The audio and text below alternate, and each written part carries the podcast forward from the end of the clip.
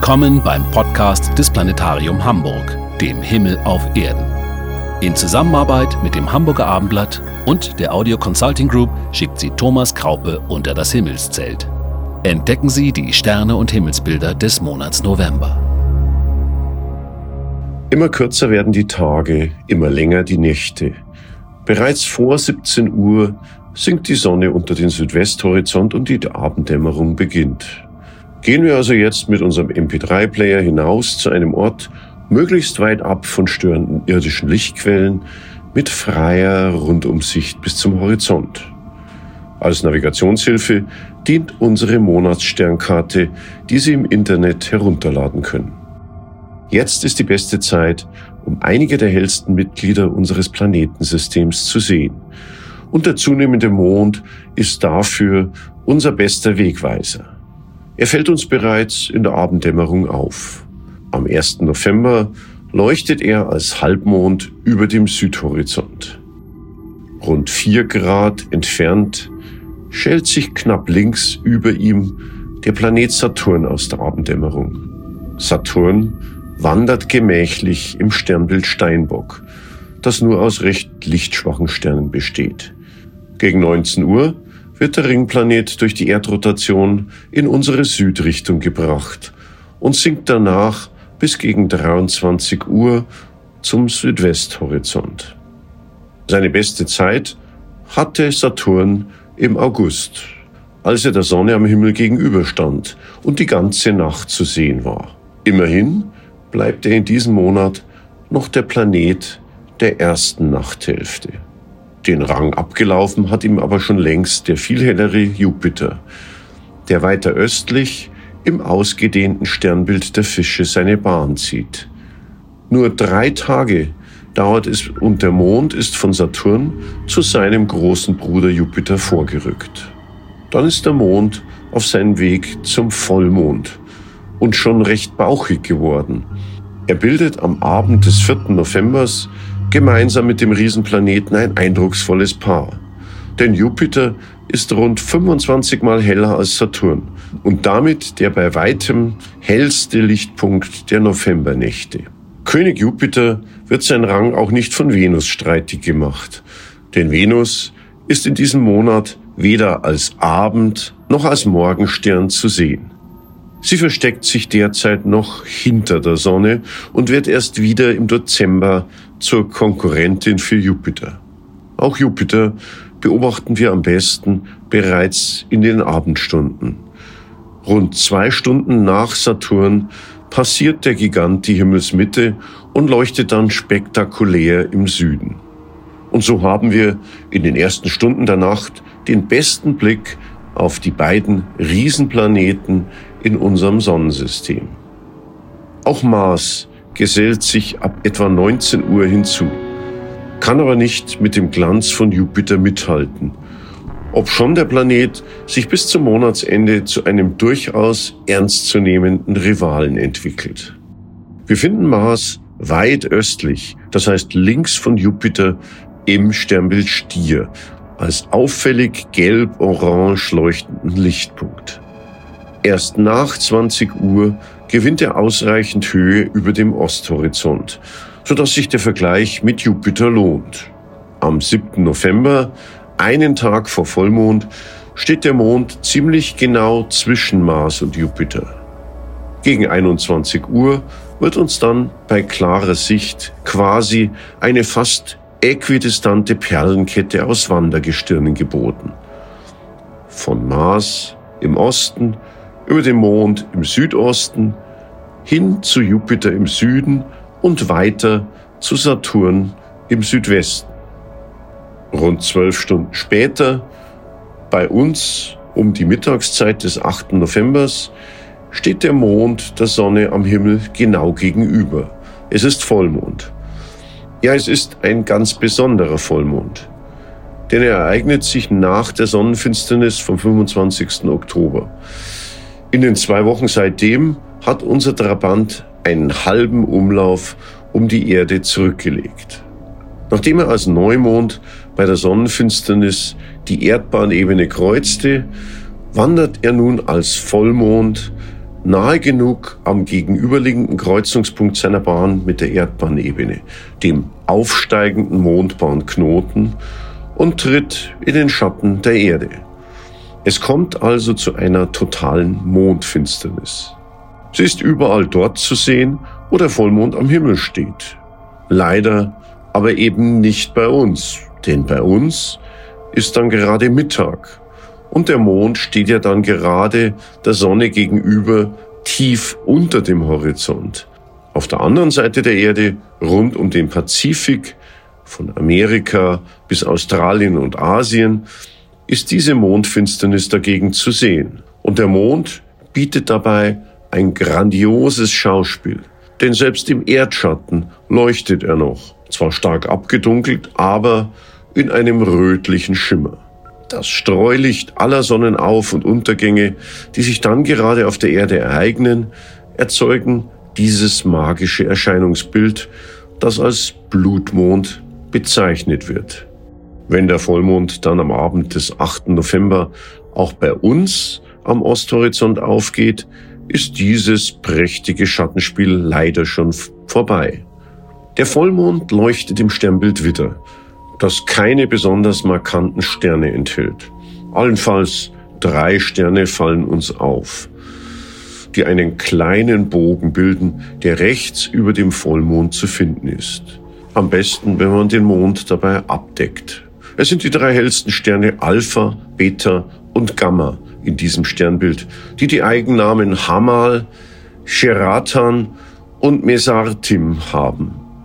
So vergleichsweise unscheinbar der hellste Stern Hamal wirkt, so ist er doch 15 mal größer und 90 mal leuchtkräftiger als unsere Sonne, von der er 66 Lichtjahre immerhin entfernt ist.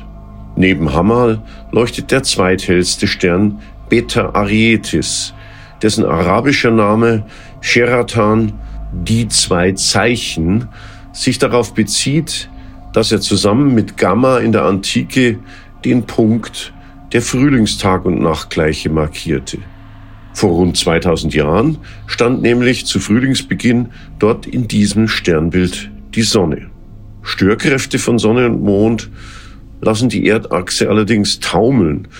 Und so hat sich die Zuordnung der Sternbilder und auch des Widders zu den Jahreszeiten seitdem verschoben.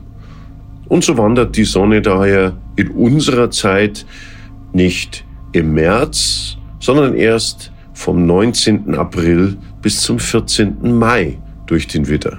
Tja, die Astrologen, die sogenannten Sterndeuter, kümmern das wenig. Sie verwenden weiterhin mit ihren Sternzeichen die alte Zuordnung. Sternzeichen und Sternbilder sind eben nicht dasselbe. Am Himmel erkennen wir nur die Sterne und Sternbilder. Sternzeichen sind dagegen willkürliche Himmelsabschnitte, die sich lediglich an den Jahreszeiten orientieren und nicht an Sternen.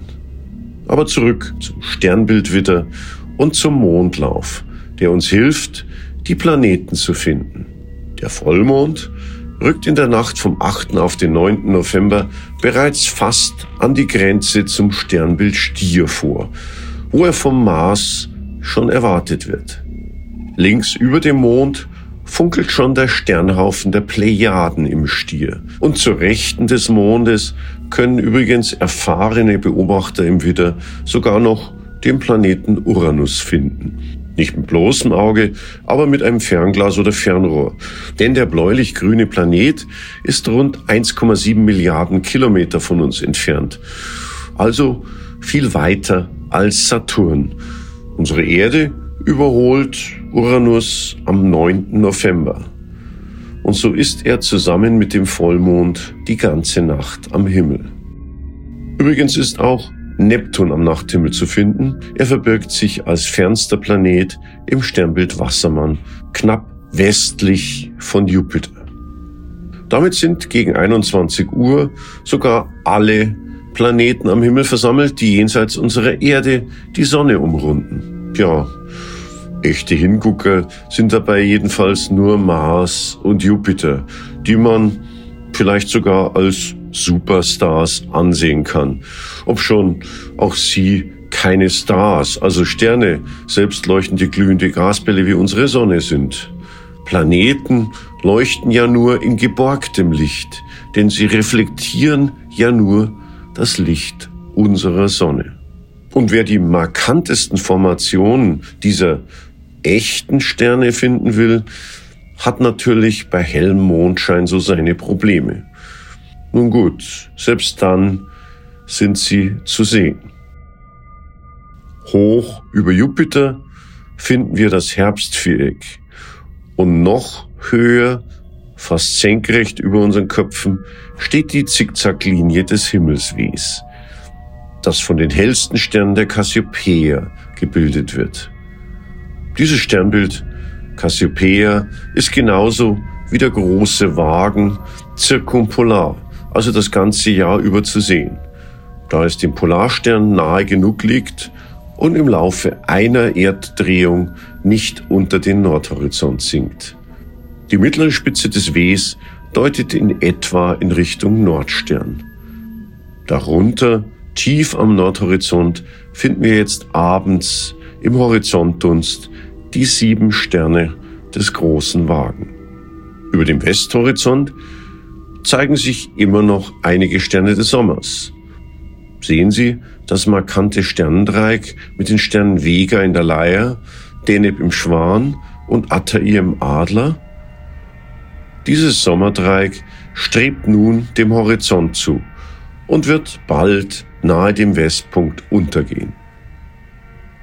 Am höchsten steht noch Deneb, der hellste Stern im Schwan, der wie ein aufrecht stehendes Kreuz uns erscheint, mit Deneb am Gipfelpunkt dieses Kreuz des Nordens. Beim Mondlicht haben wir kaum Chancen, das Band der Milchstraße zu erkennen. Vom Westhorizont steigt es auf, durch das Sommerdreieck über den Stern Deneb hinauf zum Himmelsweh der Cassiopeia. Zwischen Himmelsweh und dem Sommerdreieck liegt in der Milchstraße eine etwas lichtschwächere Sternfigur, die wie ein viereckiges Haus mit einem spitzen Dach erscheint, das genau zwischen Himmelsweh und dem Nordstern liegt. Sind dies die hellsten Sterne des Kepheus.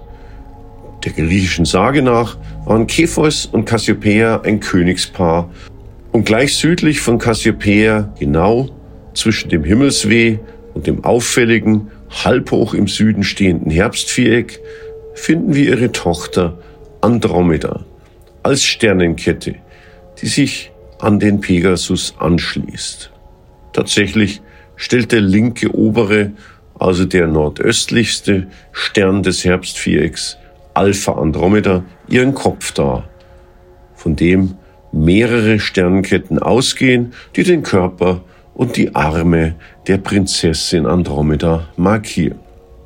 Vom Himmelsweh der Cassiopeia hoch über uns zieht sich die Milchstraße über das wie eine Astgabel wirkende Sternbild Perseus direkt nach Osten, zum hellen Stern Capella im Fuhrmann. Darunter leuchtet Mars im Sternbild Stier, einem wichtigen Sternbild, das im November die ganze Nacht am Himmel steht. Es ist eines der ältesten Sternbilder und stammt mindestens aus der frühen Bronzezeit, in der es den Ort der Sonne während der Tag- und Nachtgleiche im Frühling kennzeichnete. Damals lag der Frühlingspunkt also noch im Stier. Nun seine Bedeutung als Zeitzeichen im bäuerlichen Jahr beeinflusste verschiedene Sternbilddarstellungen, Stierdarstellungen in den Mythologien vieler Völker. Von den Sumerern, Babyloniern bis zu Griechen und Römern. Heutzutage findet die Sommersonnenwende in diesem Sternbild statt. Und diese Himmelsregion befindet sich von Ende November bis Anfang Dezember in Opposition zur Sonne und ist dann die ganze Nacht über sichtbar.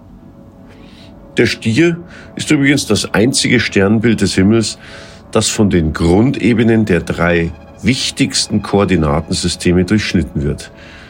Der galaktischen Ebene der Milchstraße, der Äquatorebene der Erde und der Ebene der Ekliptik, der Grundebene unseres Planetensystems. An keinem anderen Ort am Himmel treffen daher die Wanderer, also Sonne, Mond und Planeten, mit so herausragenden Himmelsobjekten zusammen, wie sie hier nahe der Milchstraße zu finden sind. Jedenfalls für uns in nördlichen Breitengraden. Denn der gegenüberliegende sommerliche Schnittpunkt von Tierkreis und Milchstraße im Sternbild Schütze ist bei uns nur horizontnah im Sommer sichtbar und auch eher arm an hellen Sternen. Denn im Stier blicken wir nahe der Grenze zum Sternbild Fuhrmann in Gegenrichtung zum galaktischen Zentrum und in unseren eigenen Spiralarm der Milchstraße, in dem gerade vor wenigen zig Millionen Jahren in einer ringartigen Struktur, bekannt als Goldsche Gürtel, viele junge neue Sterne entstanden. Daher ist unser winterlicher Nachthimmel rund um den Stier auch so prächtig bestückt mit hellen Sternen und Sternhaufen. Schon auf den ersten Blick ist rechts neben dem helleren Mars der hellste Stern im Sternbild Stier zu erkennen. Es ist Aldebaran, ein orangefarbener Riesenstern. Sein Name leitet sich von Aldabaran, arabisch für der Nachfolger ab. Wahrscheinlich weil er anscheinend den Plejaden in der nächtlichen Bewegung über den Himmel folgt. Die Plejaden und die ebenfalls im Stier gelegenen Hyaden sind die zwei der Erde am nächsten gelegenen offenen Sternhaufen. Beide sind mit bloßem Auge gut sichtbar, zumindest in einer mondlosen Nacht. Erkennen Sie rund um Aldebaran einige schwächere Sterne, die wie ein liegender Buchstabe V geformt sind? Dies sind eben die Hyaden, das sogenannte Regengestirn. Und rechts darüber sieht man die dichtere, wie eine Mini-Ausgabe des großen Wagens geformte Sternengruppe des Siebengestirns, der Plejaden. In der griechischen Mythologie galten die Plejaden als Nymphen und Töchter von Atlas und Pleione. Durch ihre Abstammung von Atlas werden sie auch als Atlantiden bezeichnet. Beide Sternhaufen rahmen gewissermaßen den Wanderweg von Sonne, Mond und Planeten ein. Sie bilden das goldene Tor der Ekliptik, durch das die Wandergestirne regelmäßig ziehen. So wandert der Mond am 9. November vom Widder in den Stier und tritt zwischen Plejaden und Hyaden. Im hellen Mondschein kann man zumindest Aldebaran gut neben ihm sehen. Um die Plejadensterne zu sehen, muss man den Mond schon mit der Hand abdecken. Beobachten Sie die Plejaden unbedingt einmal mit dem Fernglas. Sie werden Dutzende weitere Sterne erkennen. Ein wunderbarer Anblick. Das Licht dieser Sterne war seit der Zeit Galileis zu uns unterwegs, über 400 Jahre lang. Der zentrale, hellste Teil dieses Sternhaufens hat etwa acht Lichtjahre Ausdehnung und ist 440 Lichtjahre von uns entfernt. Es sind junge, heiße, blaue Sonnen, die hier leuchten. Im Vergleich zu unserer über viereinhalb Milliarden Jahre alten Sonne sind diese rund 100 Millionen Jahre alten Sonnen eine Art Sternenkindergarten. Die Sterne der Hyaden sind nur rund 140 Lichtjahre entfernt und mit 600 Millionen Jahren auch älter. Aldebaran gehört nicht zu diesem Sternhaufen. Am Abend des 10. November rückt der Mond schon näher an Mars heran und bildet am 11. November mit ihm ein schönes Paar, das gegen Mitternacht schon höher am Himmel steht. Südlich davon funkeln gegen Mitternacht die winterlichen Sterne des Orion. Unsere Erde rückt in diesem Monat immer näher an Mars heran. Unsere Distanz verringert sich von 93 auf 81 Millionen Kilometer. Und Mars wird daher nach Jupiter der hellste Lichtpunkt am Nachthimmel. Vergleichen Sie ihn mit dem Stern Sirius, dem hellsten Fixstern, der nach 23 Uhr am Südosthorizont nicht zu übersehen ist. Während Sirius stark funkelt und eine eher bläulich-weiße Farbe zeigt, erscheint uns Mars in einem ruhigen, gelblich-rötlichen Licht. Denn er ist uns viel näher als der rund neun Lichtjahre entfernte Stern. Daher wird das dickere Lichtbündel seiner Planetenkugel nicht so stark von der Erdatmosphäre verzerrt und zeigt kein Funkeln. Tja, schöner als in diesem Jahr kann Mars gar nicht platziert sein. Gegen zwei Uhr morgens prangt der sogenannte rote Planet hell leuchtend, nahezu in Bestform und in der wohl schönsten Region des Himmels, mitten in der Milchstraße, hoch vor uns in der Himmelsmitte im Süden. Er steht so hoch, wie die Sonne mittags zu Sommerbeginn und genau dort, nahe dem Sommerpunkt im Stier. Ja, welch ein Anblick. Zu diesem Zeitpunkt, um zwei Uhr morgens, wenn Mars hoch im Süden steht, zusammen mit Stier und Orion sowie dem funkelnden Sirius darunter, dann verabschiedet sich gerade Jupiter von uns. Er sinkt gegen zwei Uhr morgens zum Westhorizont und geht danach unter. Auf der anderen Himmelsseite, im Osten, ist dann längst das Sternbild Leo, der Löwe, aufgegangen. Das schönste Sternbild des Frühlings. Dorthin zieht auch der abnehmende Mond, der vom Stier über die Zwillinge und den Krebs wandert, bis er am 16. November im Löwen die Halbmondstellung erreicht.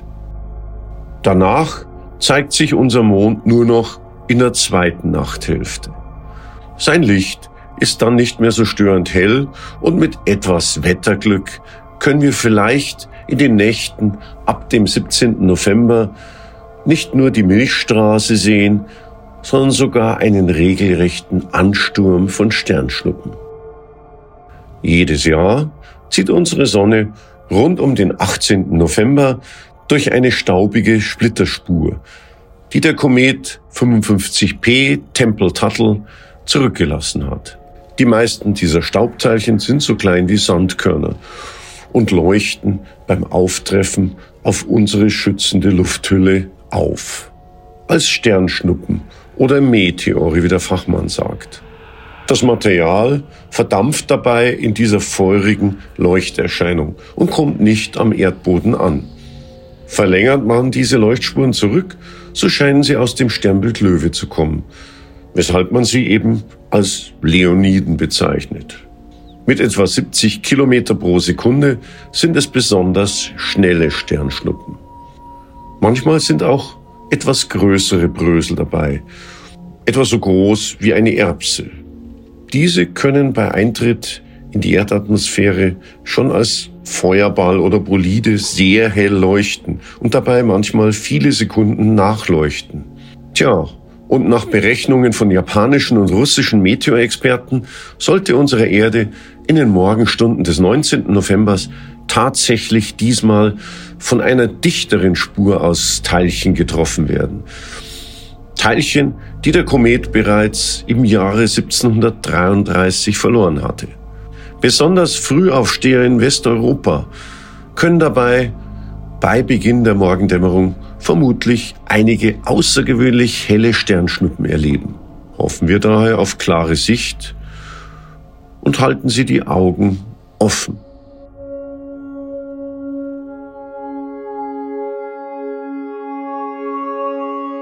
Dies war Ihr Sternenpodcast aus dem Planetarium Hamburg für die Nächte des Novembers 2022.